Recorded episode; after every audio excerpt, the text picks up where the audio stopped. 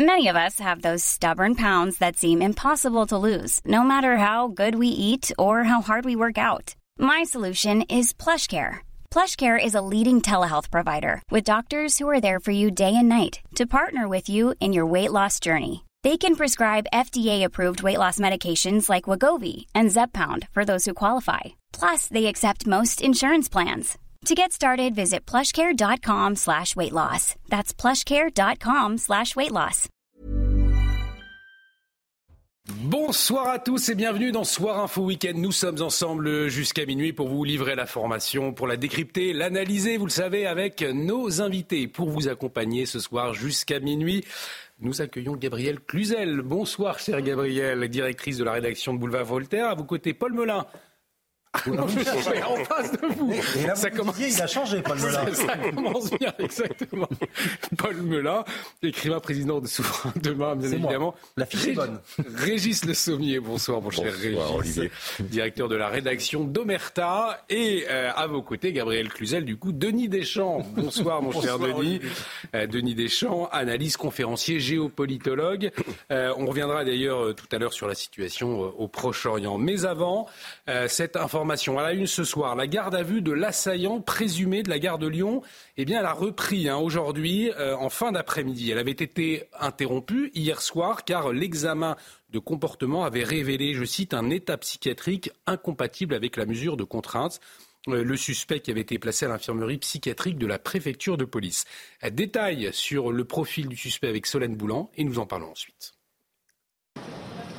Selon les premiers éléments de l'enquête, le suspect est un homme malien, âgé de 32 ans. Il a été retrouvé en possession d'un couteau et d'un marteau et a déclaré lors de son arrestation souffrir de troubles psychiatriques. Selon une source policière, l'agresseur présumé bénéficiait d'un suivi psychiatrique à Turin. Des médicaments ont été retrouvés sur lui par les enquêteurs. L'individu était également en possession de plusieurs documents italiens, dont un titre de séjour émis en 2019 et un permis de conduire des documents qui lui permettaient de voyager légalement en France. L'individu est inconnu de la police et des renseignements, à la fois en France et en Italie. Concernant les motivations du suspect, aucun signe de religiosité n'a été relevé, mais les enquêteurs restent prudents, car l'homme possédait un compte TikTok sur lequel il publiait des vidéos ces derniers mois. Sur l'une de ces vidéos, qui provient d'un compte qui a été suspendu depuis, le suspect fustige l'intervention militaire française au Mali et le passé colonial de la France. Je ne suis pas français, je ne rêve pas d'être français. Je n'aime pas la France, je déteste tous les Français. Ce sont les Français qui m'ont privé de mon droit de vivre, ce sont les Français qui m'ont ôté ma dignité, ce sont les Français qui ont volé mes biens, pillé mon continent, pris en otage mes grands-parents pour l'esclavage. Le parquet antiterroriste reste pour l'instant en observation. Alors beaucoup d'interrogations bien évidemment à cette heure-là que euh, l'enquête devra éclaircir. Son état n'est donc plus incompatible avec une, une garde à vue. Euh, toujours est-il, euh, Gabriel Cluzel, que euh, l'information comme quoi le suspect est atteint de troubles psychiatriques a très vite été révélée. Et on se rend compte, depuis hier, notamment sur les réseaux sociaux ou en, en échangeant ici ou là, que ce n'est plus audible par les Français tout de suite, finalement, d'annoncer les troubles psychiatriques comme si on voulait cacher d'autres informations. Est-ce que finalement la leçon à retenir ce soir, c'est d'attendre ce que nous dit l'enquête euh, plutôt que immédiatement dire voilà, le suspect souffre de troubles psychologiques, puisque beaucoup de Français ont le sentiment, ce n'est pas le cas, c'est certainement le cas, mais ont le sentiment qu'on leur cache quelque chose derrière, ou alors que ça soulage quelque part. Oui, c'est à chaque fois, c'est bis repetita d'ailleurs, hein, parce que ce coup-là, pardon, mais c'est pas la première fois euh, qu'on nous le fait. Et on sent bien que c'est le manteau de Noé qui permet euh, d'évacuer tous les problèmes qui pourraient se poser, d'ordre politique, cela. Et euh, donc on nous explique que le type est fou, donc circuler, il n'y a rien à voir, fermez le banc, et passons à autre chose. Je crois que tout le monde peut convenir que ce genre d'individu qui agresse des gens dans la gare de Lyon n'est pas tout à fait sain d'esprit. Ça, les Français sont capables de l'entendre. Mais néanmoins, est-ce que que ça exclut euh, toute hypothèse terroriste, islamiste euh, et, et, tutti quanti Non, évidemment. Et on voit bien qu'au fil du temps, on peut, on peut, on peut vous citer 20 cas euh, pour lesquels on a dit que le, le, la personne, l'individu, l'assaillant était fou. Alors, on peut parler pêle-mêle de Donsi, Mireille Knoll, Sarah Halimi. Moi, je me souviens de, de Timothy. je crois que c'est Bonnet, son nom qui euh, a été tué à Villeurbanne par un, réfugié afghan, pareil, déclaré fou. Il n'y a même pas eu de procès du reste. Enfin, la, liste est extrêmement longue. Le suspect de l'attaque d'Annecy aussi, on se souvient. Évidemment, le, le, le, Birakem, il était fou également. on a parlé alors du, de ce fait, ça, c'est un rideau de fumée qui est très pratique parce que pendant des heures sur les sur les plateaux télé, on commente l'état de la psychiatrie en France, comme si c'était le sujet. Et vraiment, euh, là, ça donne le sentiment aux Français qu'on se paie leur tête. Parce que Régis Le Sommier, il y, a un autre sujet, euh, effectivement, puisque le suspect aurait un, compte TikTok avec 44 000 abonnés. Ce n'est pas rien, 44 000 abonnés. Il tient des propos anti-français. Euh, est-ce qu'il y a aussi cette question qui pourrait se poser C'est cette question de la haine anti-française qui se propage aujourd'hui en France. On en parle assez peu. Et pourtant, lorsqu'on entend le suspect euh, parler de la France, effectivement, il y a peut-être aussi un sujet. 44 000 hein, personnes qui le suivent sur les réseaux sociaux. Oui, alors ce qui, me, moi, ce qui me m'étonne quand j'ai écouté cette vidéo là que vous avez citée tout à l'heure, il est d'origine malienne, donc il fait. Vous connaissez bien le, ce pays, Alors, moi, je connais bien, le Mali. Je connais bien justement pourquoi les Maliens euh, euh, ont des différends avec les Français. J'ai déjà beaucoup discuté avec eux, discuté avec des opposants maliens. Euh, j'ai jamais, je n'ai jamais constaté au Mali ce, ce, type de propos. ce type de propos, mm. en revanche, me semble un calque des partis indigénistes qui existent en France, c'est-à-dire une, une, sorte de, de comment, de vision de l'Afrique très. alors, je ne sais pas depuis combien de temps il est en France, ni combien de temps il avait au Mali, mais ça me paraît participer d'une vision de l'Afrique. Quatre jours. Il est arrivé sur le territoire français il y a quatre jours, visiblement. Oui, mais il était en Italie. Et il était en Italie avant. Donc euh, il est resté en Europe pendant un certain temps. Mais en tout cas, son propos ne correspond pas même aux, récriminations qu'ont régulièrement les Maliens vis-à-vis des Français, vis-à-vis de l'opération Barkhane, vis-à-vis de la présence française. Euh, au, Mali, vous avez assez peu euh, de drapeaux français qui sont brûlés. Vous avez des rassemblements qui existent. Évidemment, il y a eu au Niger, on a vu aussi une exacerbation une, une instrumentalisation euh, d'un sentiment anti-français. Mais la façon dont lui l'exprime, c'est quelque chose qui, euh, voilà, c'est de la revanche euh, du colonialisme. On sent que tout ça est digéré plus ou moins bien. Et autre chose que je rajouterais, c'est que souvent ces suspects ou ces gens qui passent à l'acte, en fait, sont des gens qui ont plusieurs comment pathologies. Oui. Ils sont pas simplement. alors, ils, ils, peuvent avoir. c'est pas parce qu'ils sont fous qu'ils n'ont pas un raisonnement ni qu'ils peuvent se raccrocher à quelque chose. Mais on, l'a vu avec des gens euh, qui se, se, réclamaient de Daesh et autres, euh, déployés. Et, quand on inspecte un petit peu le profil de la personne, euh, vous avez évoqué, Gabriel, tout à l'heure, celui qui avait été arrêté par Henri, enfin que Henri avait tenté d'arrêter. lui, c'était encore plus dingue. C'est-à-dire qu'il se prétendait chrétien. Enfin, il y, a, y, a, tout un tas de choses. Et quand par contre, ce qu'on remarque, c'est que ces individus sont nombreux, qu'ils passent de plus en plus à l'acte et qu'ils ont tous un peu le même profil. Mais je suis d'accord, cette histoire d'écran de fumée, de dire c'est la psychiatrie et en France, euh, ces gens-là devraient être derrière des barreaux ou devraient être soignés, etc. Ils ne le sont pas, etc. Non, je pense qu'à la base, ces gens-là ne devraient pas être sur le territoire français. Justement, est-ce qu'il ne serait pas nécessaire de faire une cartographie? Vous évoquiez euh, l'assaillant d'Annecy. L'assaillant d'Annecy, euh, il a été considéré comme ayant de graves troubles psychiatriques. Depuis, on n'en entend plus parler. Ça aurait pu soulever un débat, des questions. les attaques. Ça devait, à l'époque, souvenir soulever un débat. Souvenez-vous, euh, tous les politiques avaient dit oui, il faut qu'on mette ça à plat, c'est pas possible qu'on donne des coups de couteau à des bébés dans des poussettes, parce que c'est quand même ce qui s'était passé. Parce que hein. les, mais actes sont quand même extrêmement graves. Les individus ont des profils complètement délirants, mais les actes sont complètement dingues. Et à chaque fois, ça se répète. Mais et effectivement, ça se répète à chaque fois, mais depuis rien. Et on se souvient les attaques au couteau depuis 2017 on ne sait pas précisément mmh. de quelle euh, origine sont ces attaques au couteau, qu'est-ce qu'elles représentent, qu'est-ce qu'elles signifient? Euh, voilà, le, travail n'est pas fait en tout cas. En tout cas, moi j'aimerais bien qu'il y ait un observatoire effectivement très précis de ces attaques au couteau qui, qui recense, si vous voulez, à la fois le modus operandi euh, et effectivement le profil des personnes qui donnent des attaques au coup de couteau. Maintenant, moi, je ne suis pas statisticien, mais déjà pour faire une approche, je dirais, historique ou philosophique du sujet des attaques au couteau, hmm. on peut quand même se dire que c'est un phénomène relativement nouveau, qu'il arrive à mesure que les frontières ont été abaissées et que la mondialisation s'est développée, et qu'il n'y avait pas des attaques au couteau ou à la machette, comme j'entends dans certaines villes, euh, comme il y a ces derniers temps. Donc là, il y a un changement très important. Non, le vrai sujet, effectivement, qu'on ait le débat sur la psychiatrie, moi, ça ne me dérange pas. Je suis prêt à l'avoir. On peut réfléchir réfléchir sur les unités pour les malades difficiles, les UMD. En faut-il plus? Parce qu'il y a des gens qui, effectivement, sont de toute origine et qui, en France, s'apprêtent à commettre des actes très dangereux et qui devraient être écartés. Donc il y a des moyens qui doivent être alloués à la psychiatrie. Je suis prêt à avoir ce débat. Mais là où je suis d'accord avec Régis et Gabriel, c'est que ce débat-là ne doit pas servir d'écran de fumée à un autre sujet qui lui est systématiquement occulté, qui est celui de la mondialisation des flux et de, des flux en l'occurrence. Alors on peut parler de mondialisation économique, ça. Là, c'est les flux de population.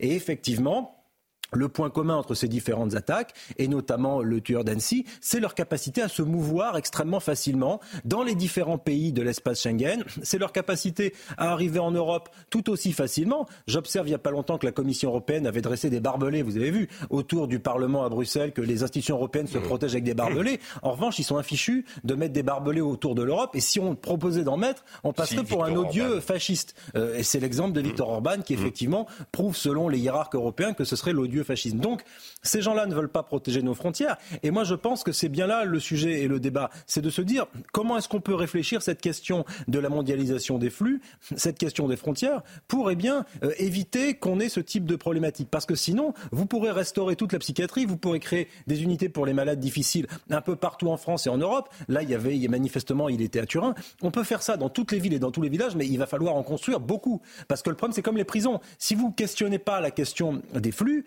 eh bien, dans ces cas-là, vous pouvez toujours vous verser de mots et vouloir restaurer la politique judiciaire, la politique des prisons carcérales, la politique je ne sais quoi psychiatrique. C'est très intéressant, mais ça marche dans un pays qui est borné, qui fait 67 millions d'habitants, qui en prend pas 500 000 nouveaux tous les ans, qui a des frontières, qui est organisé, etc. Sinon, si vous voulez, c'est le coup d'épée dans l'eau, c'est le tonneau des Danaïdes. Alors justement, euh, des documents retrouvés donc sur le, suspect euh, montrent qu'il pouvait voyager légalement en France. Hein. Il était euh, inconnu euh, d'ailleurs des services de police et de renseignement, à la fois en France et en Italie. Mais c'est le débat que vous avez soulevé, c'est-à-dire celui sur la circulation dans l'espace Schengen, qui est ouvert depuis quelques heures, notamment par Éric Zemmour. Pour lui, les étrangers extra-européens n'ont pas à circuler au sein de l'espace Schengen. Voilà ce qu'il a exprimé sur les euh, réseaux sociaux. Euh, c'est quelqu'un qui est en situation régulière en Italie et ce depuis 2016, qui lui permet de se déplacer dans d'autres pays. C'est ce qu'avait dit le préfet de police de Paris, Laurent Nunez. Réponse d'Éric Zemmour. Et cela devrait nous rassurer. Les étrangers extra-européens n'ont pas à se promener librement sur notre continent il faut suspendre Schengen. Je vous propose d'écouter quelques précisions justement sur euh, l'espace Schengen avec l'avocat Philippe Fontana et nous en parlons ensuite. C'est un système qui permet de tenir la frontière extérieure à ces États. Ensuite, à l'intérieur de cet espace Schengen, il n'y a pas de contrôle, il n'y a plus de frontières intérieures. Sauf que la France, après les attentats de novembre 2015, a décidé le rétablissement de ces contrôles à ses frontières.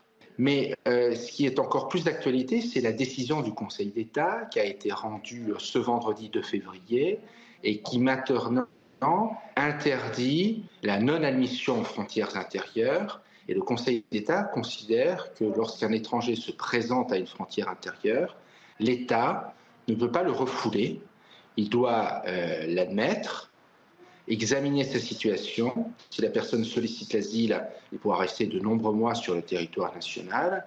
Et là, c'est une vraie révolution. Denis Deschamps, il y a effectivement cette question qui se pose ce soir sur la libre circulation des personnes étrangères euh, au sein de l'espace Schengen. Et dans le même temps, euh, Philippe Fontana le, soulignait, euh, cette décision du Conseil d'État, le dispositif des refus d'entrée qui avait été rétabli en, 2015 pour lutter contre le terrorisme, eh bien, ne permettra plus de renvoyer aux frontières françaises des étrangers entrés irrégulièrement sur le territoire de l'Union européenne. Très concrètement, à Menton, aujourd'hui, les euh, migrants qui arrivent ne pourront plus être renvoyés euh, du territoire français. Alors effectivement, il y, a, une sorte de paradoxe puisque il y a des attaques qui se sont multipliées ces derniers temps. Il pourrait y avoir une réflexion à, à ces faits-là.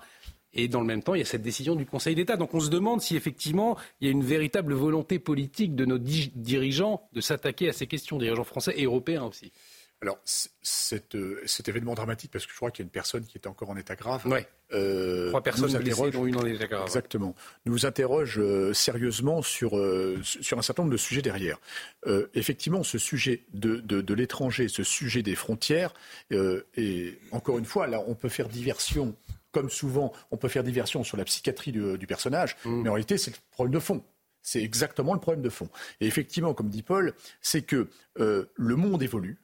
Ce soit en bien ou en mal, chacun, chacun son opinion, mais le monde évolue. Et il faut faire avec.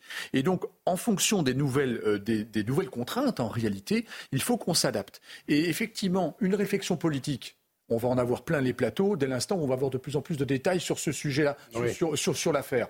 Mais en fait, ce qu'il faut, c'est des faits et des actes. Euh, les réflexions, on va en avoir 50 000, notamment sur la psychiatrie. Paul soulevait le sujet de la psychiatrie. Alors là, il y a beaucoup de gens qui s'indignent. Hein. vous savez, parfois on a, on a une ribambelle d'indignés, mais il n'y a jamais d'acte derrière. Et en réalité, ça, soulève la question de pourquoi il est arrivé euh, en Italie et pour quelles raisons il était accepté sur le sol italien. ce monsieur déteste la France apparemment d'une mmh. manière très profonde. Qu'est-ce qu'il vient faire en France?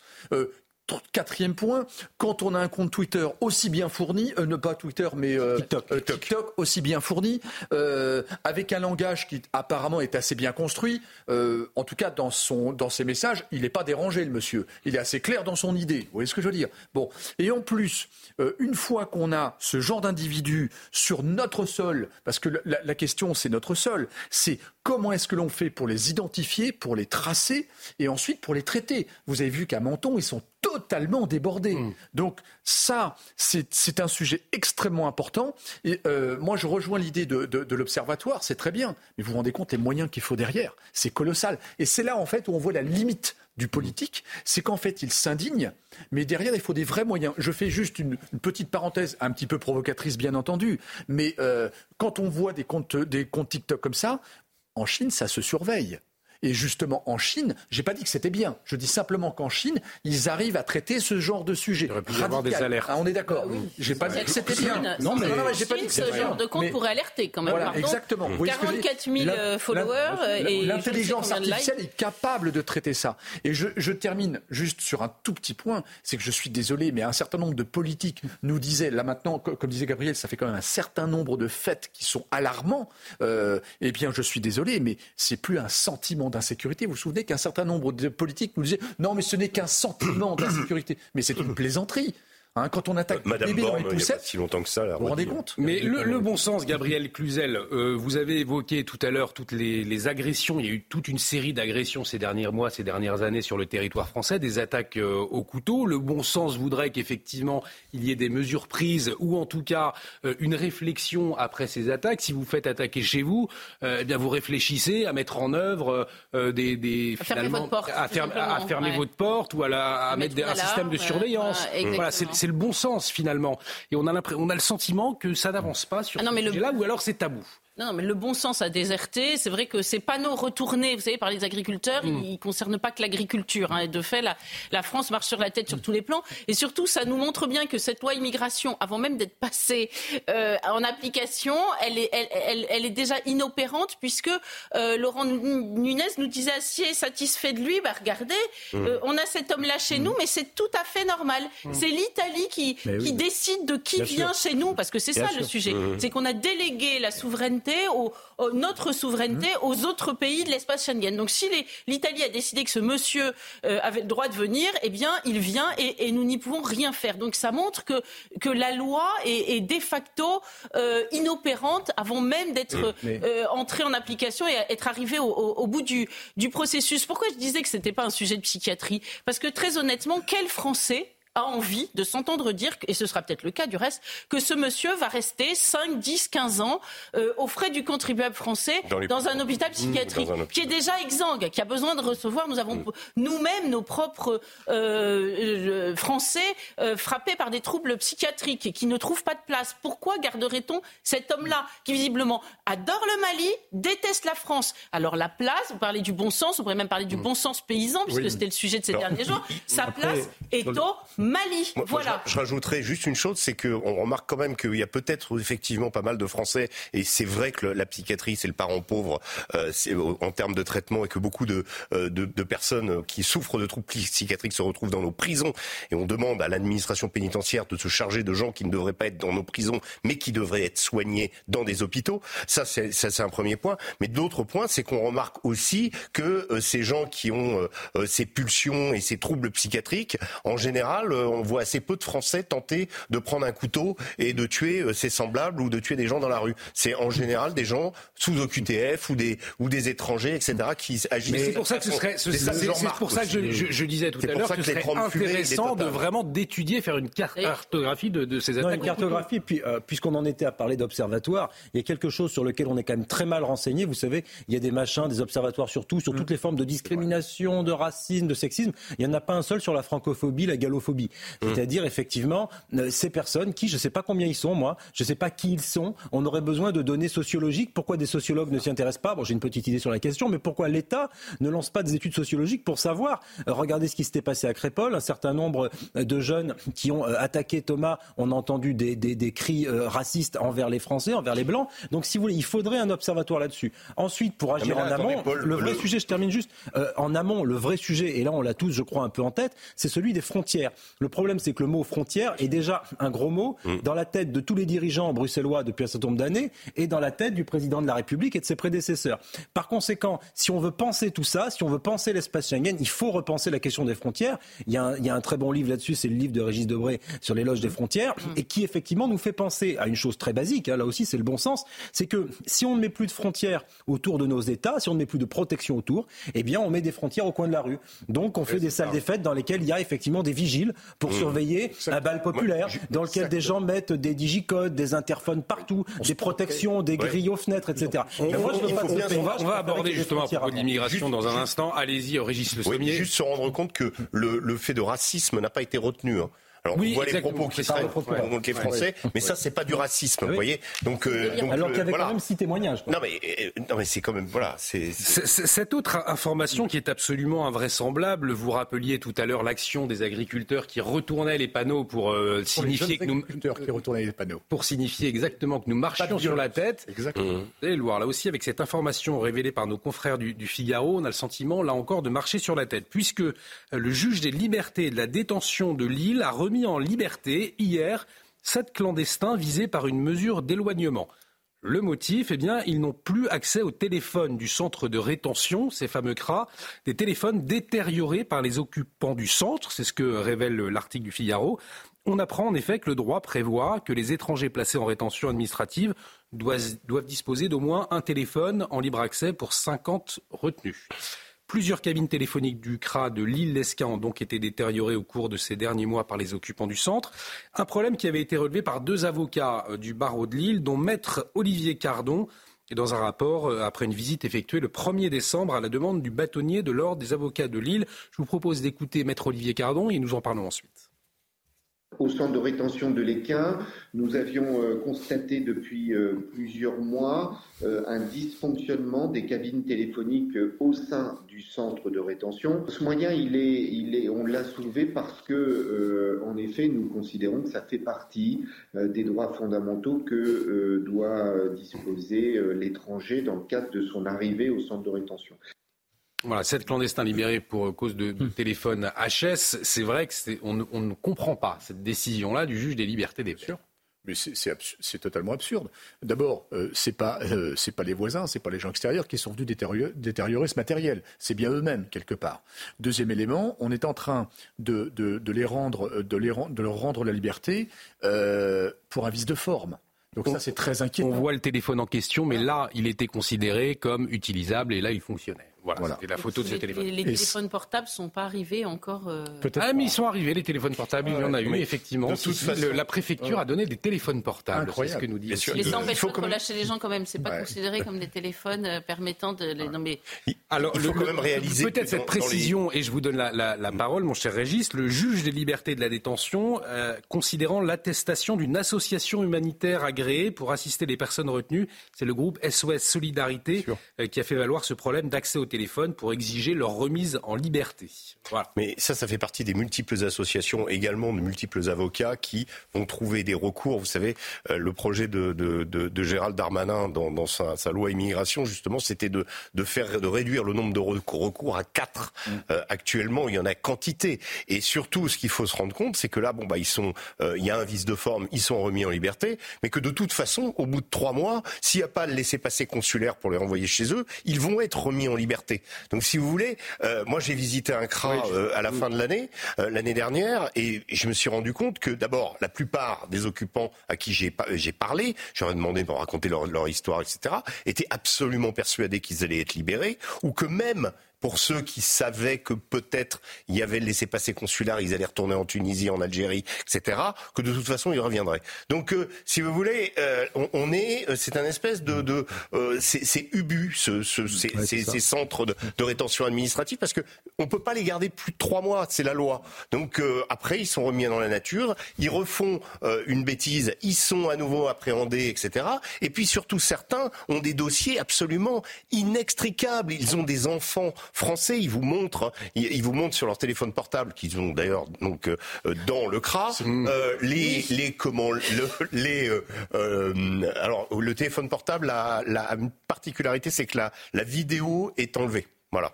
C'est, c'est le seul. Euh, sans vidéo, on peut Mais, mais voilà, ils peuvent appeler. Et puis surtout, ils ont euh, les, les, papiers de leurs enfants. Ils nous montrent euh, le nom de leur enfant, qui est français, qui a été né en France. Enfin bref, c'est, c'est, des, c'est des situations ubuesques. Et au milieu de tout ça, vous avez des gens comment, appartenant à des mouvances radicales, etc. Vous avez, vous avez tout. C'est, c'est incroyable. De... Et le parquet, justement, aurait pu faire appel. Le parquet aurait pu faire appel de cette décision. C'était vendredi. Il ne l'a pas fait. Euh, le, euh, et, le parquet a, dit que c'était très compliqué le week-end, exactement à cause du manque d'effectifs. Non mais là, effectivement, là, on coche un peu toutes les cases. Euh, bon, le, vrai problème, c'est ça, c'est la situation ubuesque qui conduit à prendre une telle décision. Parce qu'après, le sujet, si vous voulez, du traitement humain et de l'observation d'un certain nombre de règles et de principes euh, humaniste ou de l'état de droit vis-à-vis de ces centres de rétention administrative, moi j'y souscris totalement. Bien sûr que on, répare le téléphone et on libère pas les clandestins. Voilà, en fait c'est exactement ça. Vous êtes en train de dévoiler ma conclusion et, mon raisonnement allait me conduire exactement à ça, c'est-à-dire que euh, a priori s'il y a euh, une obligation administrative qui m'échappe pour tout vous dire parce qu'il y en a vraiment beaucoup et qui est de dire il faut un téléphone pour X nombre de personnes, eh bien écoutez, on fait comme chez soi. Si le téléphone ne marche pas, on appelle un réparateur de téléphone. Il vient, il répare le téléphone et donc on est dans les règles. Euh, c'est comme, vous savez, les comités d'hygiène et de sécurité, quand ils vérifient une salle avant de faire un événement. Il y a des choses à respecter, on s'engage à les respecter, il y a un cahier des charges et on les respecte. Moi, je, pense que véritablement, euh, traiter, si vous voulez, euh, les, comment dirais-je, dans les centres de rétention administrative, les pensionnaires avec une forme d'humanité nous honore. Ça, c'est pas ce qui me dérange. Ce qui me questionne, c'est effectivement ce qui conduit à une telle décision en disant, eh bien, on libère cette personne. Enfin, vous voyez, hmm. il y a une forme. Alors, on, on pointe ici le manque d'effectifs. Il y a plein de sujets qu'on peut pointer qui conduisent à ce type de décision. Une inflation normative, vous savez, c'est un peu comme nos sujets sur les agriculteurs. Nous savons, en France, nous faire des nœuds dans le cerveau avec toutes sortes de dispositions administratives extrêmement complexes. Si vous agitez là-dessus l'idéologie de certaines personnes qui prononcent ce type de décision, c'est le bingo. Et donc, euh, on arrive à des décisions de ce type qui n'ont absolument ni queue ni tête. Donc, euh, on revient au sujet tout à l'heure sur les frontières éviter en amont qu'on ait des centres de rétention administrative hors gorgés et, agir, à mon avis, en amont, ça me paraît mieux pour tout le monde, y compris pour les personnes qui vivent là-dedans, ça ne doit pas être très agréable. Et ensuite, gérer avec humanité, mais par contre, euh, sans, concession et sans remise en liberté comme ça, qui n'ont euh, aucun sens. Mais, on fait tout à l'envers, en fait. On fait rentrer tout le monde et puis Beaucoup de réactions. Le, Gabriel le centre de rétention administrative, c'est en soi... Euh, euh, une usine à gaz qui est un non-sens. Ça coûte très cher aux Français. Alors justement, beaucoup de réactions. chaque jour, le, euh, je, me dis non, j'ai du mal lire, ça doit être par mois. Non, je vérifie à chaque fois, c'est bien par, jour. 680. Alors le, on va peut-être voir la, beaucoup de réactions. Le commandant de police Mathieu Vallet qui a minimum vieillesse mm. hein, et, le salaire des agriculteurs qui ont manifesté. et vous vous demandez comment on a pu en arriver là. Donc moi, je veux bien qu'on garde tous ces gens-là au centre de rétention pendant des mois, mais c'est un coût astronomique. En réalité, il faut se débrouiller pour les rendre envoyer chez eux, tout simplement. Pour, pour ne parvenir à n'en expulser que même pas 10%. Et, et pourquoi, et pourquoi la CIMAD et les autres associations ont un bureau dans ces centres de rétention administrative C'est-à-dire qu'ils sont là pour les aider à, à, à contourner euh, les, les, les, décisions d'État français finalement. Mais et c'est proprement insupportable. Et Gabriel, vous avez des avocats dont la spécialité c'est d'en faire sortir le plus possible. C'est l'objectif. Et ils vous, ils vous déguisent ça en droit de l'homme, etc. etc. Et, mais beaucoup de réactions. On va peut-être voir cette réaction du, du, commandant de police Mathieu Vallet, que nous connaissons bien, qui a, a réagi. Euh, on a euh, du, déjà du mal à expulser les OQTF. Alors si maintenant les CRA 4 étoiles ne suffisent plus, dit-il, un étranger en situation régulière placé en centre de rétention administrative coûte en moyenne aux contribuables, vous le disiez Gabriel, 690 euros par jour. C'est une question qui a été posée à l'administration, hein, donc c'est une réponse officielle, les 690 euros par jour. Et le téléphone est inclus. Le problème, ces téléphones sont à car les étrangers eux-mêmes les cassent. Et c'est encore le contribuable qui rince. À la place, la préfecture leur donne des mobiles, mais visiblement pour le juge, ça ne suffit pas puisqu'il a remis en liberté cette clandestine du CRA de Lille. Conclusion, on marche sur la tête. On n'a pas tourné les panneaux des, des Voilà. On va euh, dans un instant revenir peut-être sur cette. On vient de l'apprendre. Euh, une toute autre information la tarification du stationnement spécial de ces SUV, ces fameux véhicules, approuvés à près de 55 pour les non résidents. Pour les non résidents, il y avait, une, il y avait une votation euh, à Paris. votre réaction peut-être dans, dans, un instant, voir ce que vous en pensez. Est-ce que c'est du racisme banlieusard contre les, les gens qui travaillent en banlieue? Qui habitent en, banlieue et qui viennent travailler à Paris. On va s'interroger dans un instant. Euh, mais tout de suite, il est presque 23 heures. Maureen Vidal est prête. Maureen Vidal est là pour nous faire un point sur les toutes dernières informations. C'est à vous, Maureen. Bonsoir Olivier, bonsoir à tous. Vous le disiez, la tarification du stationnement spécial SUV approuvé à près de 55% à Paris. Un référendum à l'initiative de la maire de la ville, Anne Hidalgo, l'utilisateur d'un véhicule thermique ou hybride rechargeable dépassant 1,6 tonnes ou 2 tonnes pour un véhicule électrique devra bientôt payer 18 euros, 18 euros l'heure de stationnement dans les arrondissements centraux de la capitale, 12 euros pour les arrondissements extérieurs. Une tragédie au Chili. Les incendies qui ravagent la région de Valparaiso ont fait au moins 99 morts, un chiffre qui devrait encore augmenter. Depuis trois jours, des incendies dévastateurs sévissent dans cette région du centre du pays, provoquant des quartiers d'habitation entièrement dévastés, des voitures calcinées et des dizaines de milliers d'hectares de forêts réduits en cendres. Enfin, huitième sacre historique pour le double champion olympique des poids lourds Teddy Riner. Le judoka français de 34 ans a remporté le tournoi de Paris ce dimanche. Un record qui lance parfaitement son année à moins de six mois des Jeux olympiques. Merci beaucoup Maureen. Nous vous retrouvons donc à 23h30 pour un nouveau point sur euh, l'information. Et vous le disiez d'ailleurs, euh, c'est à la, une ce soir, la tarification du stationnement spécial pour les SUV, ces, ces fameux véhicules surélevé, eh bien approuvé à près de 55%. Il y avait une votation aujourd'hui à Paris euh, pour savoir si les Parisiens eh bien, souhaitaient faire payer plus cher euh, les personnes qui n'habitent pas Paris mais qui viennent se garer avec leur SUV dans la capitale. Eh bien, c'est oui pour les Parisiens euh, à 55%. Alors, ils n'étaient pas très nombreux. Je n'ai pas le chiffre exact. Je vais l'avoir. 5%. 5,8% de 5,8% de, de, de, participants. on va écouter David Belliard, adjoint à la mérite Paris sur l'objectif de cette mesure. L'un des objectifs de cette mesure, c'est évidemment d'inciter les propriétaires de ces gros véhicules euh, d'aller vers dans les stationnements qui sont les stationnements en sous-sol, puisque cette tarification, euh, cette multiplication, cette euh, augmentation de tarification va rendre plus attractif le stationnement en sous-sol. Et c'est toute la logique de la politique que nous menons, c'est-à-dire de dire aux propriétaires de véhicules et en fortiori de très gros véhicules, très encombrants, aller plutôt en sous-sol plutôt que prendre la place en surface, alors qu'on a tellement besoin de la récupération aujourd'hui, notamment pour planter des arbres. Alors, en tout cas, on peut peut-être préciser que les SUV, ce ne sont pas forcément ces gros véhicules très coûteux. On a l'impression d'entendre que c'est des Panzer. Euh, oui, c'est pas, le cas. C'est pas le cas. Vous avez, des modèles tout à fait abordables que, l'on voit beaucoup, qui sont et français et qui sont considérés, Gabriel Cluzel, comme euh, SUV. Euh, peut-être votre première réaction à ce choix des Parisiens. D'abord, la, participation qui est ridicule hein, pour le moindre consultation d'une copropriété à Paris, on demande un quorum. Là, il n'est pas atteint. Hein, je vous le dis tout de suite. bon. donc c'est une démocratie curieuse. Euh, deuxièmement, moi, j'habite la banlieue et je me rends compte que, vous l'avez dit, il y a une sorte de, de, de racisme anti-banlieusard, même anti-provinciaux pour les Parisiens. Vous savez, cette mairie qui est remplie par des gens de gauche, no border, ils construisent des citadelles autour de leur ville. Ils veulent pas que les ploucs euh, qui habitent en banlieue ou en province viennent les envahir avec leurs grosses voitures. C'est ça l'idée. J'étais très frappée du reste. Je vais rapprocher ça du sujet de la semaine dernière. Euh, un agriculteur qui voulait Rungis disait mais c'est fou Paris la capitale appartient à tout le monde pourquoi nous on n'a pas le droit d'y aller? Mais je me suis dit mais au fond c'est c'est ce qui se passe pour nous tous. Euh, les Parisiens veulent rester entre Parisiens avec euh, euh, des moyens suffisants pour habiter dans Paris intramuros et, et les autres avec leurs grosses bagnoles de bouseux qu'ils aillent donc se garer ailleurs. Et, est-ce que je crois que c'est un moyen secret on va le dire enfin secret à peine secret d'essayer de renflouer les caisses aussi hein. est-ce que la parce que autour de cette table c'est vrai qu'aucun entre nous d'habite à Paris. Mais est-ce que la sociologie du Parisien a évolué effectivement euh, euh, ces dernières années? Non, mais elle a plus qu'elle a plus qu'évolué. Il y a eu euh, là, c'est pas un grand remplacement comme certains en parlent sur d'autres sujets, mais là, c'est la grande boboisation de Paris et c'est la grande boboisation de toutes les métropoles de plus de 200 ou 300 000 habitants quasiment en France.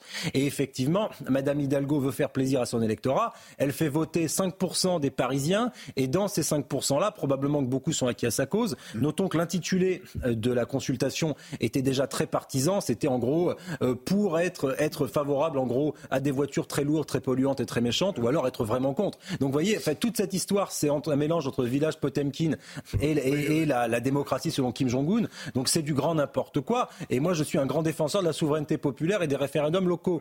C'est un sujet qui m'intéresse. Là, mm. elle a fait, Madame Hidalgo, tout ce qu'il ne fallait pas faire. Non, la vérité, c'est que ces grandes métropoles, à commencer par Paris, sont ségrégationnistes envers les habitants des banlieues et de la province et qu'ensuite on casse les pieds aux gens, surtout, mmh. surtout, euh, on casse les pieds aux gens sur leur stationnement. Quand vous regardez le nombre de libertés individuelles qui ont disparu en 40 ou en 50 ans, moi je me souviens quand j'étais petit, j'ai pas 50 ans, mais il y a, on va dire il y a 20 ans, 25 ans, on pouvait se garer un peu où on voulait. Il y avait des gens sur les trottoirs. Moi j'étais à Bordeaux. Bon, c'était assez tranquille. Aujourd'hui, on contrôle tout. On contrôle vos ordures ménagères. On contrôle votre vie avec Linky pour voir ce que vous faites en termes de compteur électrique. On contrôle là où vous garez votre voiture. Si vous passez euh, les heures du disque ou je sais pas quoi, on vous met une contredanse, etc., etc.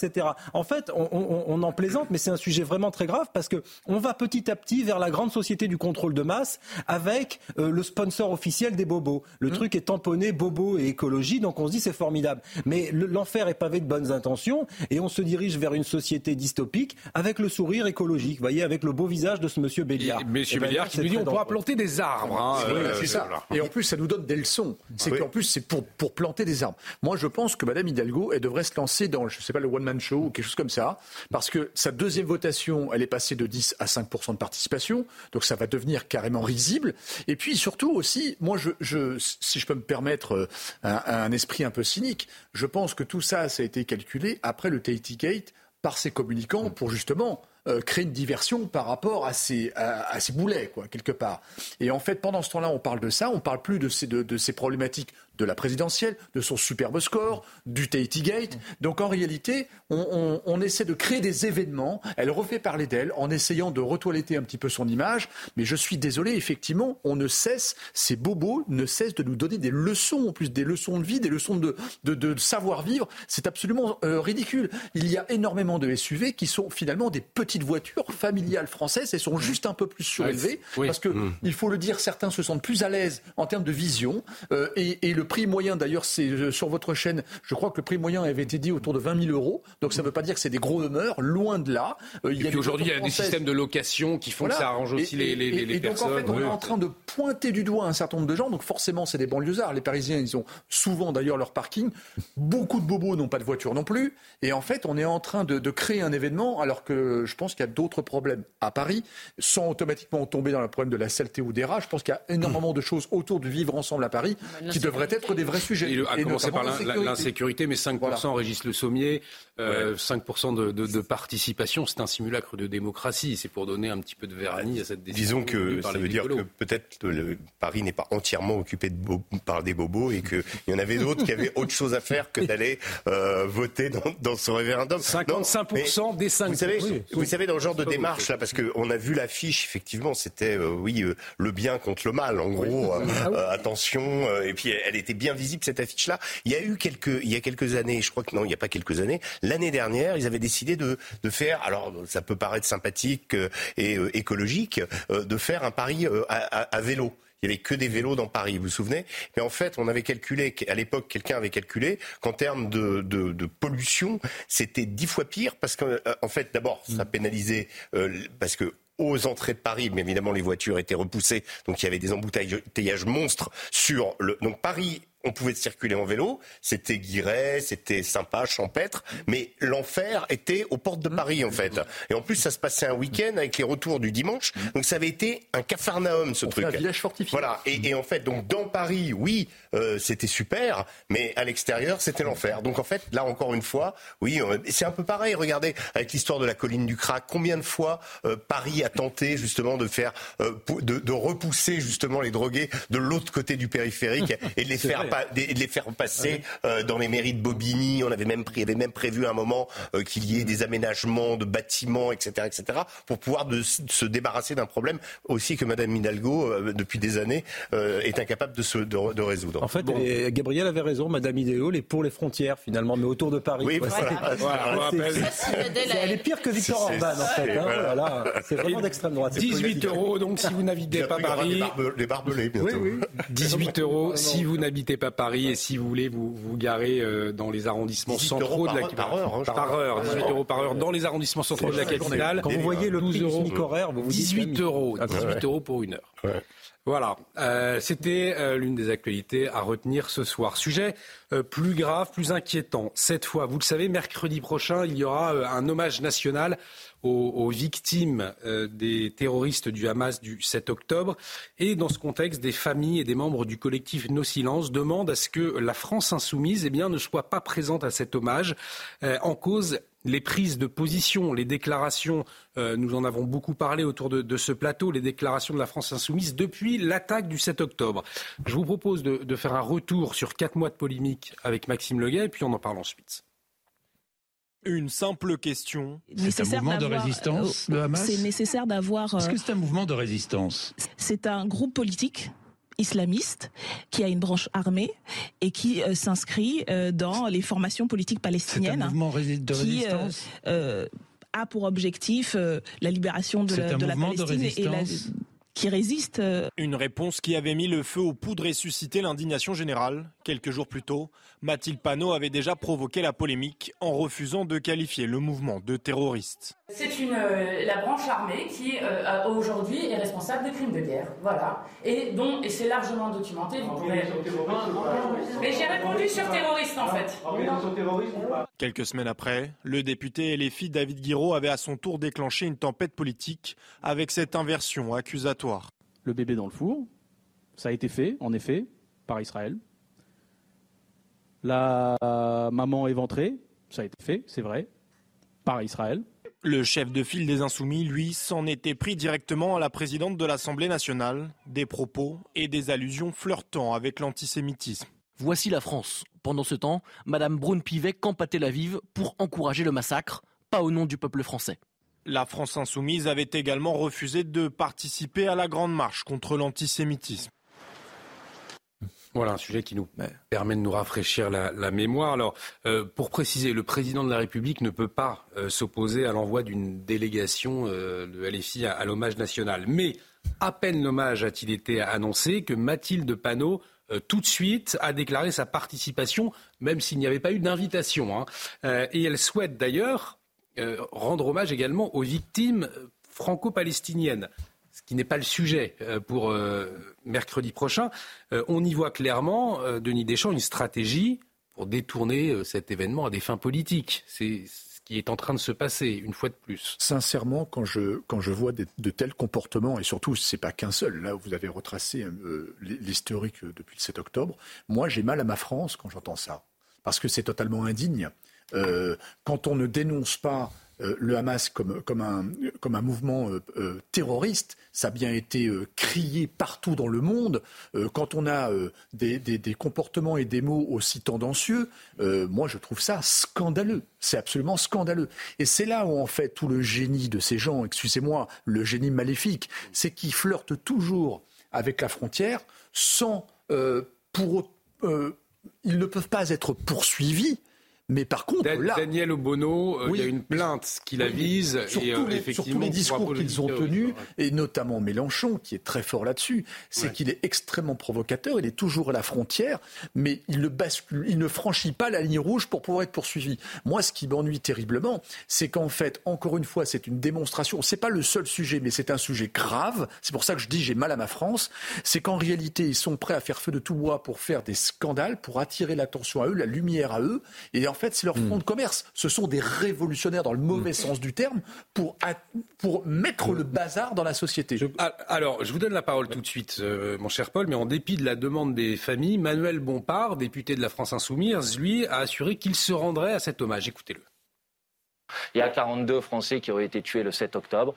Il est normal euh, et important que la France leur rende hommage. C'est un hommage national dans lequel l'ensemble des formations politiques sont invitées et nous souhaitons également rendre hommage euh, aux victimes euh, du Hamas le 7 octobre. Le président de la République a décidé d'organiser un hommage national dans lequel nous sommes invités. Donc si nous n'y allons pas, vous allez ensuite me reprocher de ne pas partager la peine ou l'émotion des familles de victimes, ce qui n'est pas le cas, je vous l'ai dit. Donc je crois. vous irez. Donc personnellement, je Comment expliquez-vous juste qu'elles soient blessées, Maintenant, ces je veux familles rassurer. Maintenant, écoutez, je veux rassurer les familles de victimes. Il n'est nullement dans nos intentions de transformer un moment d'hommage national dans un moment de politique.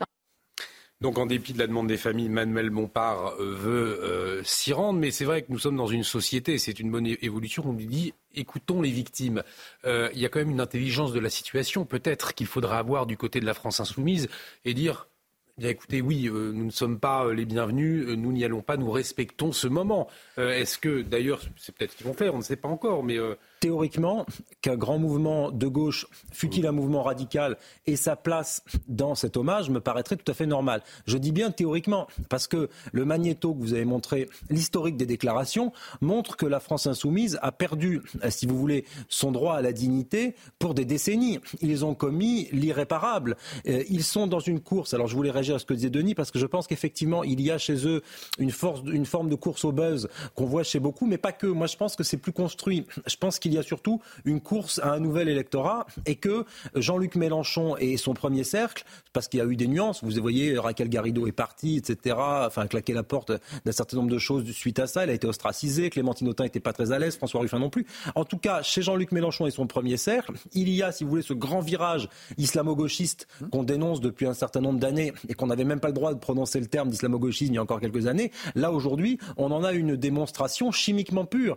L'islamo-gauchisme, c'est Madame Obono. Euh, effectivement, lorsque Jean-Jacques Bourdin, votre confrère, l'interroge et essaie de la pousser dans ses retranchements pour qu'elle vienne dire quelque chose de tout à fait simple, en fait, on n'attend pas 36 choses. On attend qu'elle condamne très durement les exactions abjectes et les pogroms du 7 octobre, elle ne le fait pas, elle tourne autour du pot. La, question qui est importante à se poser, c'est pourquoi tourne-t-elle autour du pot? Pourquoi M. Guiraud ne veut pas condamner? Pourquoi est-ce qu'il est dans les théories complotistes contre Israël? Pourquoi tout ça? Ben Moi, je vais vous le dire, précisément parce qu'il y a une stratégie de la France insoumise d'aller vers l'islam politique et vers ce que euh, la France insoumise considère comme étant l'électorat musulman. Le vrai problème, c'est que dans la plupart des pays où la gauche a utilisé cette stratégie mortifère, eh bien, au bout d'un moment, l'électorat musulman s'est trouvé des représentants directement mus par l'islam politique, des vrais représentants des chefs religieux, et qu'à un moment donné, ces partis qui se prennent pour des chefs religieux sont éliminés. Donc la stratégie de la France insoumise, elle est très dangereuse, et je pense que effectivement, euh, ce type d'hommage, il est bien logique, naturellement,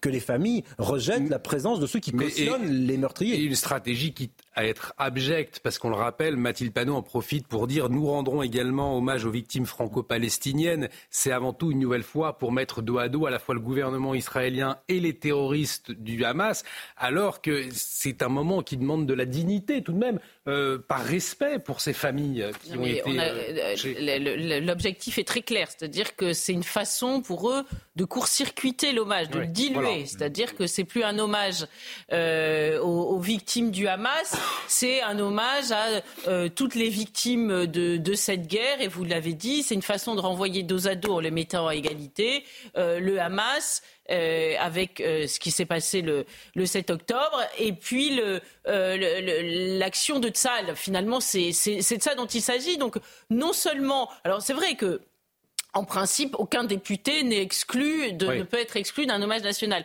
Mais on peut se mettre aussi à la place des familles. Quand vous avez, quel que soit du reste euh, le, le, le, le, meurtrier de votre enfant, si, si euh, vous ne souhaitez pas de voir un hommage avec des larmes de crocodile, la personne qui n'est pas capable euh, de condamner le meurtrier de, votre enfant, qui, mm. qui voir qu'il y a des, des, des, collusions avec lui, et si en plus il rajoute à, au, au meurtre de votre enfant euh, euh, de tout un tas de euh, d'arguments qui visent à dissoudre la, cérémonie, évidemment, on comprend la, la, rancœur, la rancœur des familles. Alors, c'est vrai que, que, ça paraît très compliqué en même temps d'exclure la France insoumise de cet hommage. Oui.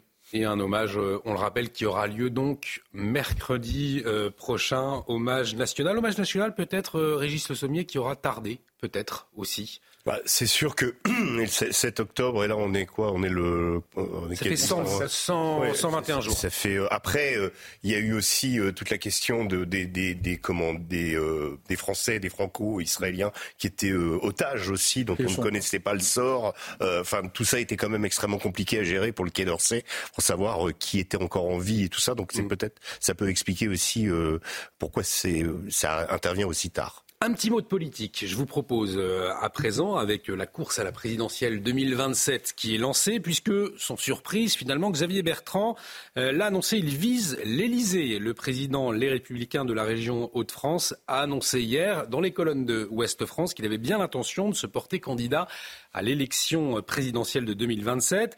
Et son intention affichée est la suivante, c'est très clair, s'opposer à l'extrême droite. Alors je le cite, beaucoup aujourd'hui pensent déjà que 2027 sera le tour de Marine Le Pen. Pas moi, je suis convaincu qu'il n'y a pas une majorité de fachos dans notre pays, mais il y a une majorité de Français en colère.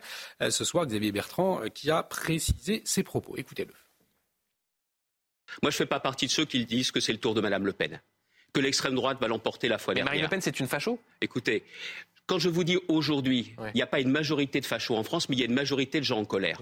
La seule compétence du Front National, c'est de savoir capter la colère des Français. Si je combats l'extrême droite, c'est parce que je sais, moi, leur incompétence et aussi leur danger.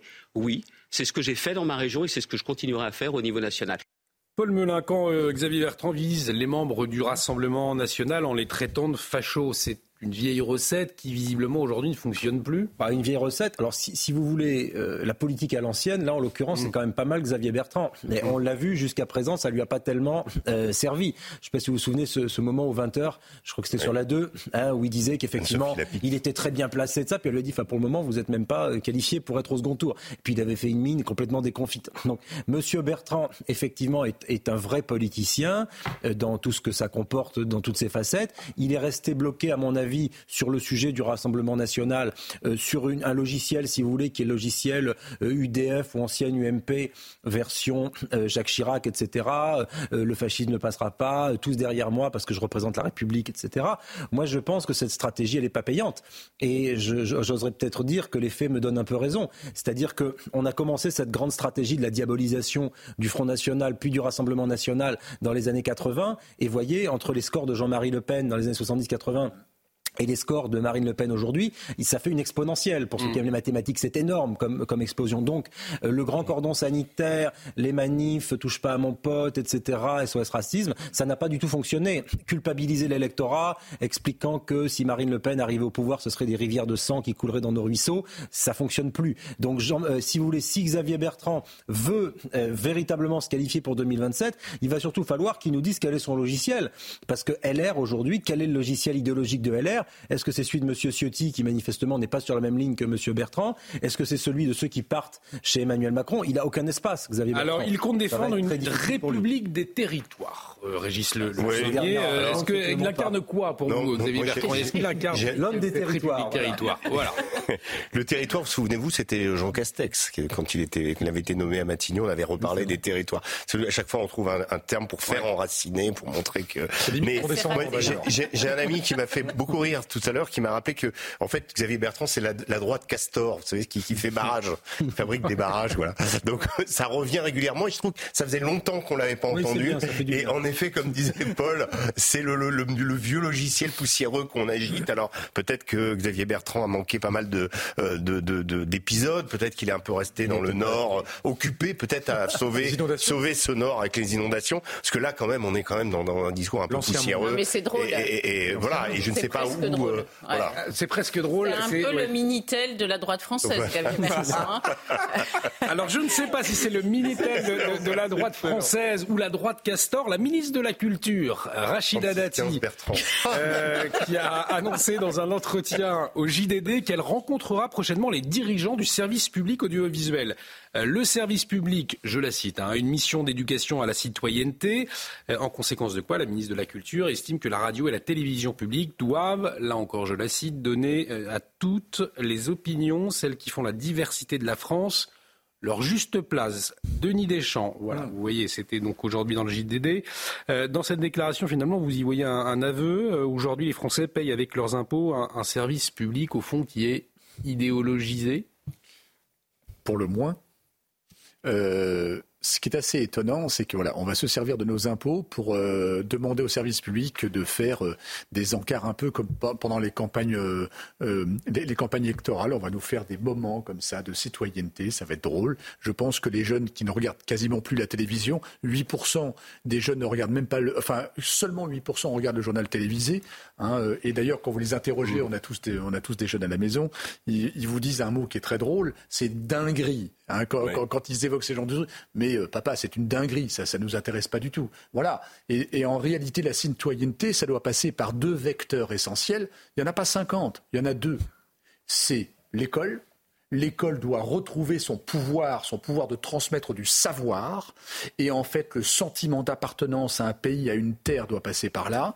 Et les règles, aussi, hein, parce que forcément, il y a un certain nombre de règles à respecter quand on est sur le territoire de France. Et le deuxième, je suis navré. Et là, en fait, on peut en parler pendant des heures et des heures avec les bobos c'est l'éducation de la part des parents. Moi, je suis désolé, je l'ai constaté dans ma, dans, ma banlieue, euh, notamment par les écoles, par les, par, les réunions à l'école, hein, en tant que parent d'élève.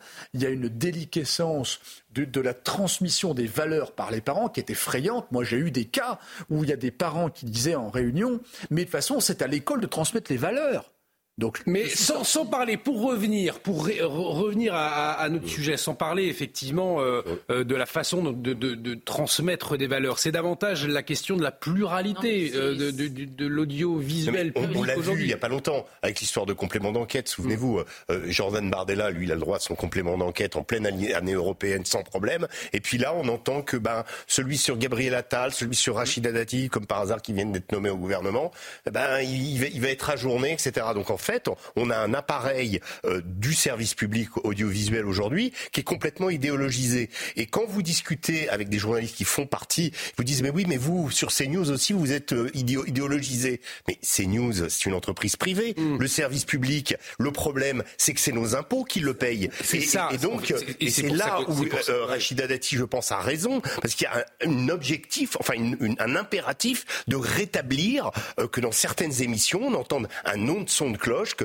que toujours les mêmes rengaines, que toujours les mêmes propos euh, orientés, parce que c'est l'impôt des Français qui, qui paye ça. Il faut se souvenir quand même que Delphine Ernotte l'a reconnu, du reste. Elle a dit, oui, moi je ne veux pas décrire la France telle qu'elle est, mais telle qu'elle devrait être. Oui, exactement. il faudrait qu'elle soit. Mm. Donc euh, c'est ça nous renvoie quand même à un monde, euh, je sais pas, soviétique. Tout ou, enfin, c'est donc c'est proprement troublant et puis surtout c'est extrêmement euh, agaçant pour un certain nombre de Français, et le mot est faible, qui paient leurs impôts et qui euh, donc subventionnent ces chaînes. Alors je rappelle qu'on a beaucoup glosé autour de la fin de la, redevance, mais c'est une autre ligne budgétaire qui finance. C'est pas pour ça que qu'on arrête de financer l'audiovisuel. Hein. Bon, eh bien euh, c'est insupportable de se faire taper sur la tête toute la journée. Hein. Je rappelle qu'il y a quand même euh, une petite moitié de la France, si on s'en tient aux dernières présidentielles, qui a voté Marine Le Pen, par exemple. Eh bien celle-là, elle est brocardée, moquée, conspuée, accusée de tous les maux, par exemple par des humoristes, humoristes militants,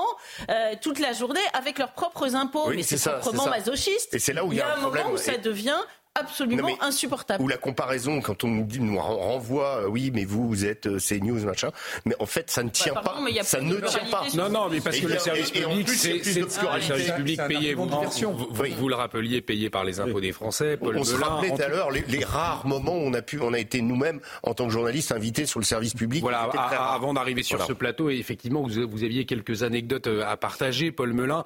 C'est vrai qu'aujourd'hui, c'est peut-être une nécessité. Alors, est-ce que Rachida Dati en aura les capacités C'est une autre question. En tout cas, aujourd'hui, c'est un chantier nécessaire. En tout cas, Rachida Dati, elle a commencé par rappeler son attachement au principe du service public. Et là, je la rejoins à 100%. Moi, je suis très attaché au service public dans tous les domaines, y compris dans celui des, des médias ou de la presse. Donc, si vous voulez, ça, c'est un premier principe sur lequel moi, je ne transige pas. Et quand j'ai entendu certains candidats à la présidentielle nous dire qu'ils voulaient une privatisation du service public, moi, je n'étais pas de cela et je n'étais pas d'accord. Maintenant, euh, l'idéologie, là, ça renverrait un débat quasiment de philosophie sur est-ce qu'un journaliste peut ou doit euh, avoir un biais idéologique Moi, je pense que oui. Je pense que c'est important l'idéologie. L'objectivité n'existe pas. L'objectivité ah, n'existe pas. Pour, un journaliste, vous, vous connaissez voilà, exactement. Donc, euh, vous me voyez venir. Moi, je pense que qu'il y ait des biais idéologiques des uns et des autres et qu'on se dise tiens, tel journaliste, il est plutôt de gauche, tel journaliste est plutôt de droite. Moi, ça me va très bien. il faut qu'il y ait un équilibre. C'est l'équilibre en fait aujourd'hui. C'est l'équilibre. est une forme de subjectivité. Voilà, exactement. On choisit de traiter des sujets, etc. Et c'est plutôt souhaitable. Moi, ce que je trouve intéressant, c'est quand il y a plusieurs opinions qui se confrontent. Moi, vous savez, je suis aussi assez, jeune, mais j'ai connu, par exemple, des grands débats sur le service public qui m'ont fait aimer mmh. euh, les médias, qui m'ont fait aimer la télévision. Je pense, par exemple, à l'émission de Frédéric Tadei qui a arrêté depuis longtemps sur la 2 le soir. Euh, c'était ce soir ou jamais, où il y avait des débats, des confrontations. Vous aviez quelqu'un qui était extrême, extrême gauche, puis quelqu'un qui était plutôt extrême, extrême droite, mmh. et ça débattait, etc. Moi, je suis très attaché à ce principe-là. Et par exemple, moi, à titre personnel, dans mes interventions, quand je sors un livre ou quoi, je vais absolument partout, du média euh, très à gauche jusqu'au média très à droite. Et je pense qu'on devrait tous, c'est assez simple pour l'esprit, d'aller partout. Et je, déteste les guerres de chapelle. Et je pense que le service public, effectivement, euh, doit aller vers cette, euh, ce pluralisme. Il y a beaucoup d'endroits où ça l'est déjà, mais je pense que c'est quelque chose d'important. Et sans qu'aujourd'hui, c'est vrai, effectivement, on vous rétorquera qu'il y a bien des personnes marquées à droite qui sont invitées sur le service public, mais souvent, c'est pour être dans le viseur de trois ou quatre autres invités en face. Et, souvent, le ratio, le ratio, euh, ce, serait déséquilibré. Euh, ah oui, alors c'est le moins qu'on puisse dire. Hein, ça, mm. c'est. Mais ce qui est intéressant, c'est que ça pose la question aussi d'un service public, d'un vrai service public. Regardez à l'étranger, euh, quand les lois européennes forcent à privatiser un certain nombre de secteurs, notamment par exemple le rail en Angleterre, on voit euh, qu'en fait, dans un certain nombre de cas, ça se dégrade le service. Ils n'investissent plus, il y a des casses, il y a des accidents. Donc un vrai service public, c'est un service pour l'ensemble de la population. Et donc là, il faut se poser la question, avec la dérive du service public depuis 20 ou 30 ans, c'est effectivement où est le pluralisme, où est le pluralisme des idées? Est-ce que les plateaux sont ouverts à tous? Et est-ce que, justement, le public qui est en face du service public peut se faire une opinion par la diversité, la pluralité des opinions? Ça l'est de moins en moins. Ça l'est de moins en moins. Et c'est ce que voulait souligner Rachida Dati. Il est 23h30. Maureen Vidal nous a rejoint. Maureen, un point sur les toutes dernières informations avec vous.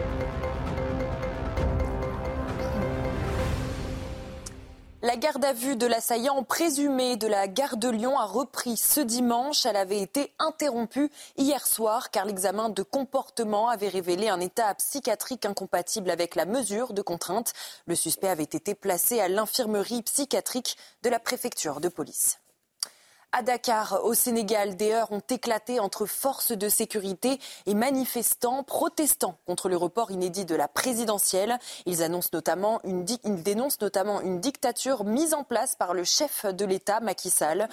Une situation explosive dans le pays. Les députés sénégalais doivent se réunir demain pour examiner une proposition de loi pour le report de la présidentielle de six mois. Enfin, la tension monte au Yémen. Les rebelles Houthis ont juré de riposter aux frappes américano-britanniques contre des régions sous leur contrôle dans le pays. Des bombardements en réponse aux attaques contre des navires marchands en mer Rouge. Ce n'est pas fini, a déclaré la Maison-Blanche après les menaces du groupe soutenu par l'Iran. Merci beaucoup, ma chère Maureen. Nous vous retrouvons donc demain soir, maintenant, avec Julien Pasquet, qui reviendra bien évidemment pour Soir Info à partir de lundi, et Mathieu Devez, euh, que vous retrouverez à minuit pour l'édition de la nuit. Dans l'actualité également, l'avenir de nos agriculteurs, bien sûr, après le mouvement de ces derniers jours. Et cet avis très divisé. Regardez, c'est un sondage CNews Européen et le JDD. Eh bien, nous apprenons que 37% des Français pensent que les agriculteurs ont gagné leur combat avec le gouvernement tandis que 34% des Français estiment qu'ils l'ont perdu. Alors je vous pose la question dans un instant, mais avant, euh, une chose est sûre, c'est que les agriculteurs français, euh, ils ont gagné une chose, le soutien de tous les concitoyens. Ah euh, on a pu voir d'ailleurs comment ils ont été accueillis hier dans différentes régions, que ce soit dans le nord ou dans le sud.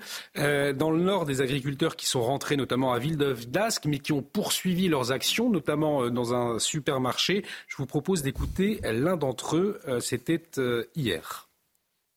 On n'a pas du tout été entendu ni satisfait par le gouvernement depuis 15 jours de mobilisation. Le premier problème, c'est le revenu des paysans. Aujourd'hui, il est faible et nous, ce qu'on demande, c'est de ne pas pouvoir vendre nos produits en dessous du coût de production et de ne pas être en concurrence avec des produits qui viennent des quatre coins du monde à des tarifs inférieurs aux nôtres. Donc l'action aujourd'hui à Auchan, le but, c'est de sortir des rayons sur certains produits phares, les produits qui sont une concurrence déloyale par rapport aux produits français et qui font que la concurrence s'installe entre tous les paysans et qu'on se retrouve payé en dessous de nos coûts de production.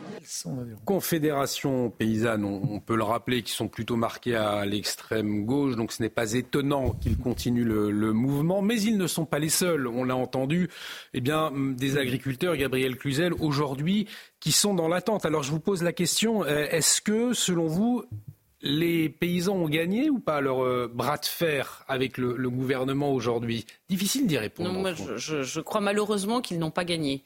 Euh, ils n'ont pas eu d'autre choix pour des, plusieurs raisons, mais la première est sans doute qu'ils ne pouvaient pas laisser leur exploitation longtemps. Mm.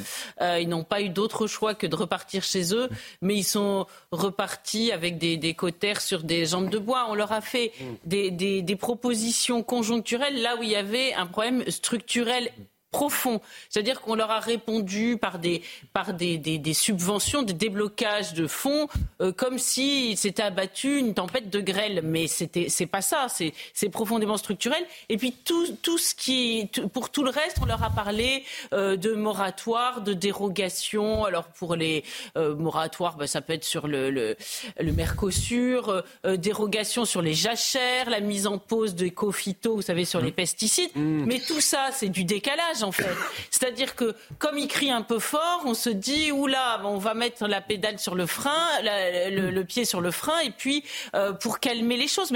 Il y a une, je crois qu'on n'en a pas suffisamment parlé. Le Mercosur, par exemple, c'est la face ah émergée de l'iceberg. Mais vous savez combien il y a de traités de libre-échange entre 30 et 40 Et il y en a encore beaucoup d'autres en préparation avec les Philippines, avec euh, les charges sociales euh, complètement euh, différentes qu'il peut y avoir entre ces divers pays. Ça va être la Saint-Valentin. Vous savez qu'une rose sur deux aujourd'hui est produite au Kenya, qui va être offerte à la Saint-Valentin. Tous les agriculteurs sont en train de, de, de, de, voilà. Les aussi. Ouais, donc ouais, effectivement, on Paul Melun, euh, les lacs. dans les Deux-Sèvres, ce n'est pas un secret. Votre région, euh, qu'est-ce qu'ils vous ont dit euh, bah, ce, ce week-end bah Justement, j'ai demandé à pas mal d'amis agriculteurs, et ça, je leur ai dit, bon, sur différentes facettes, maraîchers, éleveurs, ça, je leur ai dit, qu'est-ce que, qu'est-ce que vous en tirez? Est-ce que vous êtes content de la façon dont ça s'est dénoué Le rôle de la FNSEA là-dedans? Alors, c'est jamais que quelques témoignages, mais l'idée, c'est vraiment de comprendre.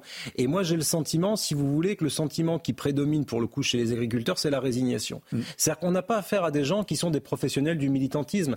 Les agriculteurs, ils peuvent pas se mettre en grève pendant euh, un mois ou deux mois ou trois mois comme des travailleurs du rail et ça. Je dis pas que leur mobilisation aux travailleurs du rail n'est pas légitime, mais en tout cas, eux, c'est pas dans leur culture de rester euh, campés sur les autoroutes. Donc, ils le font et quand ils ont le sentiment, eh bien, qu'ils sont allés au bout de ce qu'ils pouvaient faire, ils rentrent. Mais c'est pas parce que, si vous voulez, le problème, c'est que le narratif du gouvernement, ça va être, bon, bah, ils rentrent parce que ils ont compris qu'on a tout, euh, qu'on a concédé de belles choses et qu'ils sont convaincus par ce qu'on a fait. C'est pas du tout ça. Ils rentrent parce que ce sont pas des professionnels du militantisme, parce qu'ils ont le sentiment qu'ils ont fait ce qu'ils avaient à faire, qu'ils n'aiment pas bloquer leurs compatriotes, et donc ils rentrent sur leurs exploitations, humbles, continuent à travailler. Et quand vous leur envoyez texto, que vous dites alors, comme, qu'est-ce que, est-ce que ça change quelque chose pour vous Ils disent, bah non, pas du tout. Effectivement, euh, on est résigné, mais on sait qu'on va dans le mur. Euh, et si vous voulez, les paysans qui, par exemple, le quart des éleveurs qui vivent en dessous du seuil de pauvreté, il faudrait être fou pour croire qu'avec les mesures qui ont été prises, il y aura plus d'agriculteurs sous le seuil de pauvreté. C'est n'importe quoi. De la même manière sur la concurrence déloyale. Gabriel parlait très justement des accords de libre-échange,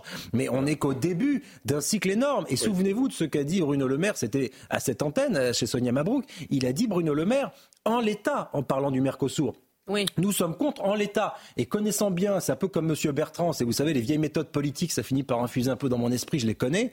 Je sais très bien que le en l'état, ça veut dire qu'il sera dans l'état dans quelques semaines, dans quelques mois. Et qu'à ce moment-là, la France ira voter. Et de toute façon, je vais vous dire, même si la France voulait pas du Mercosur, euh, il passerait outre. Et, d'ailleurs, la Commission européenne l'a dit. Elle a dit, j'avais lu un papier là-dessus qui était repris par vos confrères de Reuters, qui expliquait que de toute façon, les institutions européennes avaient pas grand-chose à faire, pardonnez-moi, de ce que pouvait dire Emmanuel Macron, que ah, les choses étaient engagées, que l'accord était engagé, et, que comme il y a eu le Chili, la Nouvelle-Zélande, le Japon, le Canada, eh bien, ça va se poursuivre. C'était ça mon interrogation, Régis Semier. Je, vous, vous nous préciserez dans un instant, Denis Deschamps, mais la question, c'est qu'on le disait, il y a le soutien des citoyens français, mais est-ce qu'ils ont le soutien d'Emmanuel Macron est-ce que Emmanuel Macron va pouvoir porter à Bruxelles toutes ces revendications? Comme dans pas mal de domaines, euh, Emmanuel Macron a à peu près dit euh, tout et son contraire. Vous savez, il est assez habitué. Euh, là, il a joué un petit peu celui qui défendait la souveraineté et les agriculteurs. Mais en réalité, le problème de ces agriculteurs-là, on a bien disséqué tous les maux mm. dont souffre notre agriculture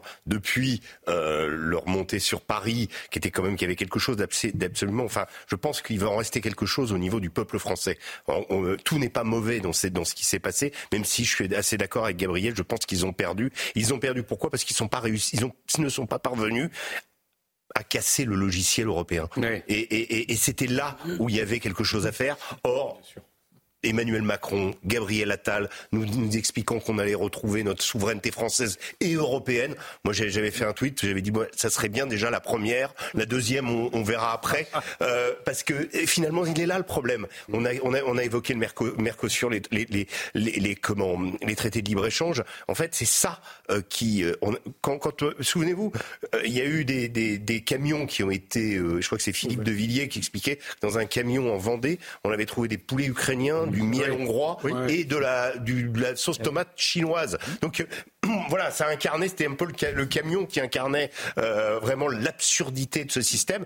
Et, et, et les agriculteurs, enfin, moi dans mon, dans mon coin, là, en Normandie, j'en ai parlé ce, ce mm. week-end, euh, ils me disent on, attend, on, va voir ce que ça va donner, si ces mesures. Mais le logiciel européen, il est là. Voilà. Et, c'est vrai que Denis Deschamps, on parlait de ces mesures, on ne comprenait pas tout faut être tout à fait honnête. Il y avait un paquet de mesures, on a fait de, lire, mais on ne comprenait. C'est vrai que c'était. Euh, on, pouvait avoir le sentiment d'un enfumage, en tout cas. En fait, votre sondage le, révèle très très bien. Euh, certains ont le sentiment qu'ils ont gagné, d'autres perdu, mais un tiers ne se prononce pas. C'est-à-dire que là, on ne sait même pas où on est. Quoi. Un tiers ne se prononce pas. Et en réalité, quand vous interrogez... Alors attention, je rappelle plusieurs choses. D'abord, l'agriculture, c'est plein de métiers très différents. Très, très différents. Ensuite, à travers ça, vous avez des gens comme des éleveurs qui sont dans des très bonnes régions, c'est des très beaux élevages, et d'autres, ce sont des élevages extrêmement difficiles. Euh, euh, Paul l'a rappelé, beaucoup sont en dessous du seuil de pauvreté. Euh, donc ça, c'est mm. très clair. Ils n'arrivent pas à vivre de leur travail pour des semaines de 50, 60 heures.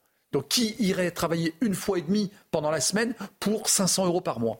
Ensuite, ce qui est assez intéressant, c'est que dans, les différentes mesures, moi je suis navré, c'est absolument scandaleux que notre ministère, on a quand même un ministère pour ça, que notre ministère qui devrait être le garant de la souveraineté imposé par De Gaulle dans un certain nombre de domaines, notamment l'alimentation, depuis d'après-guerre, comment se fait-il que ces gens qui sont très bien formés, très bien cortiqués, ne savent pas ce que c'est que le bon sens paysan. Je prends juste un exemple, même pas les phyto je, je, reprends juste par exemple les, clauses miroirs. Comment se fait-il qu'on accepte des poulets? D'abord, on est, on est quand même capable d'élever des poulets en France, faut arrêter les blagues.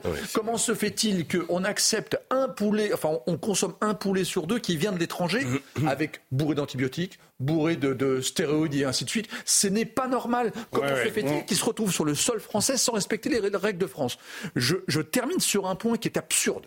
On met dans la loi le fait qu'il va falloir qu'on soit en souveraineté alimentaire. Mais on marche sur la tête, là encore une fois. C'est totalement absurde. Pourquoi le mentionner? Il faut le objectif c'est de souveraineté. Et puis les traités sont au-dessus des lois. Par conséquent, non, mais si on dit souveraineté, mais qu'au-dessus on fait ce qu'on veut dans les traités. qui m'a fait une remarque très forte. Elle m'a dit on a vu les, les, ouvriers, la désindustrialisation et la délocalisation des ouvriers. Eh bien, je ne pensais pas que ça arriverait avec nous, mais on est en train de délocaliser notre agriculture. Normalement, elle est enracinée, l'agriculture. Mais là, on a réussi. Je prochaine échéance qui, qui sera le de l'agriculture, donc on verra effectivement. Très populaire. C'est l'un des deux salons, avec le salon de l'automobile d'ailleurs, qui est très très populaire. Je rappelle un point, c'est qu'en fait, la Commission, enfin l'Europe est une sorte de, de, pétrolier qu'on n'arrive pas à arrêter, qui, est en fait qui a une inertie énorme. Et en fait, euh, d'abord, ce sont des gens non élus. C'est plutôt le Titanic qu'un pétrolier l'Europe en ce moment. Voilà. si tu veux. Et en réalité, ce qui se passe, c'est qu'ils ont décidé de signer des. Voilà, ils ont décidé de toute façon, quoi que on en pense et ce que le, veut le peuple de France, de signer des, des, des, des ALE, donc des accords de libre-échange avec toutes les zones économiques du monde. Et malheureusement, on ne peut rien faire parce que c'est eux qui ont le dernier mot. Allez, il nous reste un peu plus de 5 minutes. On n'a pas fini d'en parler. Vous le rappeliez, Gabriel Cluzel, prochaine échéance, le salon de l'agriculture. Le chef de l'État sera bien évidemment euh, attendu. Il nous reste un peu plus de 5 minutes. Je voulais vous, entendre sur un autre euh, dossier, euh, sur les zadistes. Figurez-vous qu'ils sont de retour à Notre-Dame-des-Landes et des ah. maires alerte hein, sur les frictions dans l'ex-ZAD, près de six ans, on le rappelle, après euh, l'abandon du projet d'aéroport. Euh, des élus locaux qui tirent donc la sonnette d'alarme face à cette, des situations de plus en plus tendues. Regardez ce, ce reportage de Michael Chailloux et on en parle ensuite. Six ans après l'enterrement en grande pompe du projet d'aéroport à Notre-Dame-des-Landes, l'ex-ZAD n'a pas retrouvé son calme.